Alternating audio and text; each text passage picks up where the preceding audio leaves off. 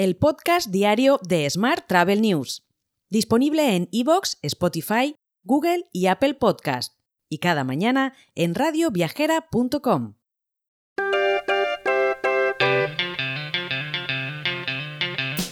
Saludos y bienvenido, bienvenida un día más al podcast de Smart Travel News. Esta semana nuestro patrocinador es Muse, la plataforma de la nueva era de la hotelería. ¿Y qué significa eso exactamente? Pues significa que puedes automatizar y ampliar fácilmente tus operaciones, ya seas un hotel independiente de 30 habitaciones o una marca internacional. Que además puedes maximizar los beneficios no solo de tus habitaciones, sino también de todos los espacios del hotel, desde el aparcamiento hasta el vestíbulo pasando por la restauración. Implica acceso a más de mil de las mejores aplicaciones de hotelería, todas ellas integradas y sin costes de conexión y además significa que tu personal puede alejarse de sus escritorios y relacionarse con los huéspedes. Por todo ello, por cierto, Muse fue nombrado mejor PMS en los Hotel Tech Awards 2024.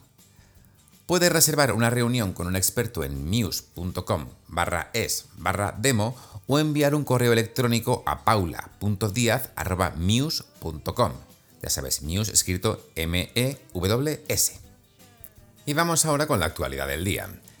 El catedrático de Organización de Empresas de la Universidad de Las Palmas de Gran Canaria, Jacques Bulchan, es el primer español elegido presidente de la International Federation for IT and Travel and Tourism, la asociación internacional de referencia para el desarrollo, innovación y uso de la tecnología digital en el sector turístico, y promotora del Congreso anual Enter desde su fundación en 1994.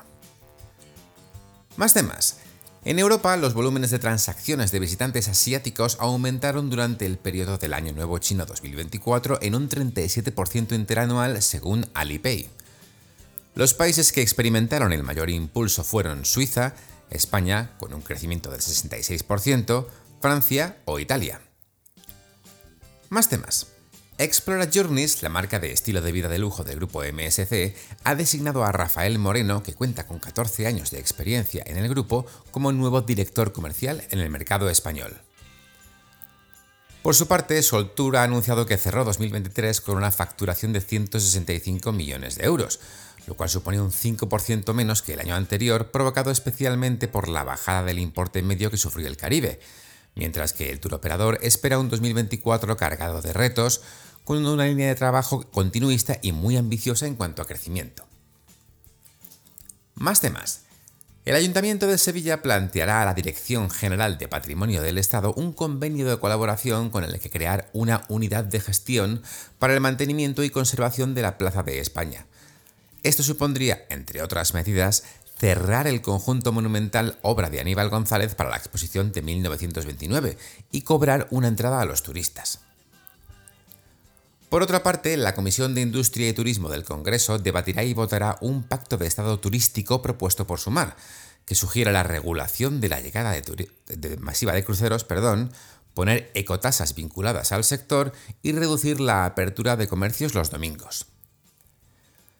Y la Comunidad de Madrid ha dado el pistoletazo de salida de la edición número 19 de su programa de turismo senior, las rutas culturales para mayores, que en esta ocasión ofrecen la mayor oferta realizada hasta la fecha.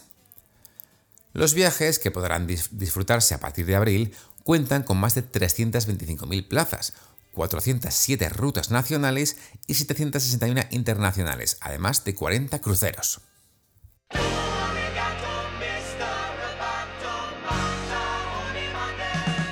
En la actualidad tecnológica te cuento que Harald Kohler, exdirector del hotel Tremen Hotels Ganstein se une al equipo de SIOT en Austria para impulsar el crecimiento en el país. Con más de 35 años de experiencia en el sector de alojamiento, Kohler asume el rol de director de ventas. También te cuento que el acuerdo entre Allianz Vending y el Club Hotelier ha introducido nuevas, perdón, nuevas no, neveras inteligentes en los hoteles.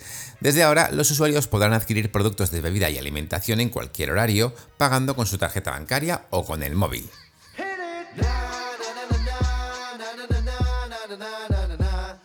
Vamos ahora con la actualidad internacional.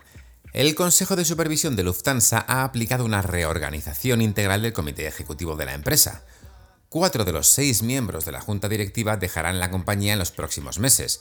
El consejo será reducido en un puesto y se busca un nuevo director financiero. Mientras, los líderes del turismo asiático instan a Europa antes de la conferencia Arrival 360 en Berlín a prepararse para el creciente flujo de viajeros de Asia.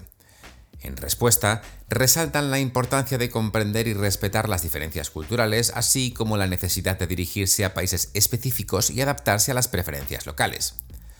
Además, se destaca la inversión en redes sociales como una estrategia clave para alcanzar a las comunidades locales.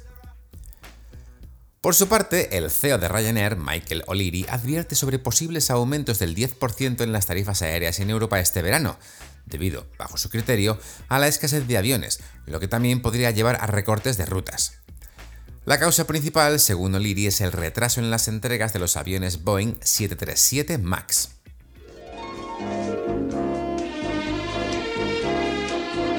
Hotel.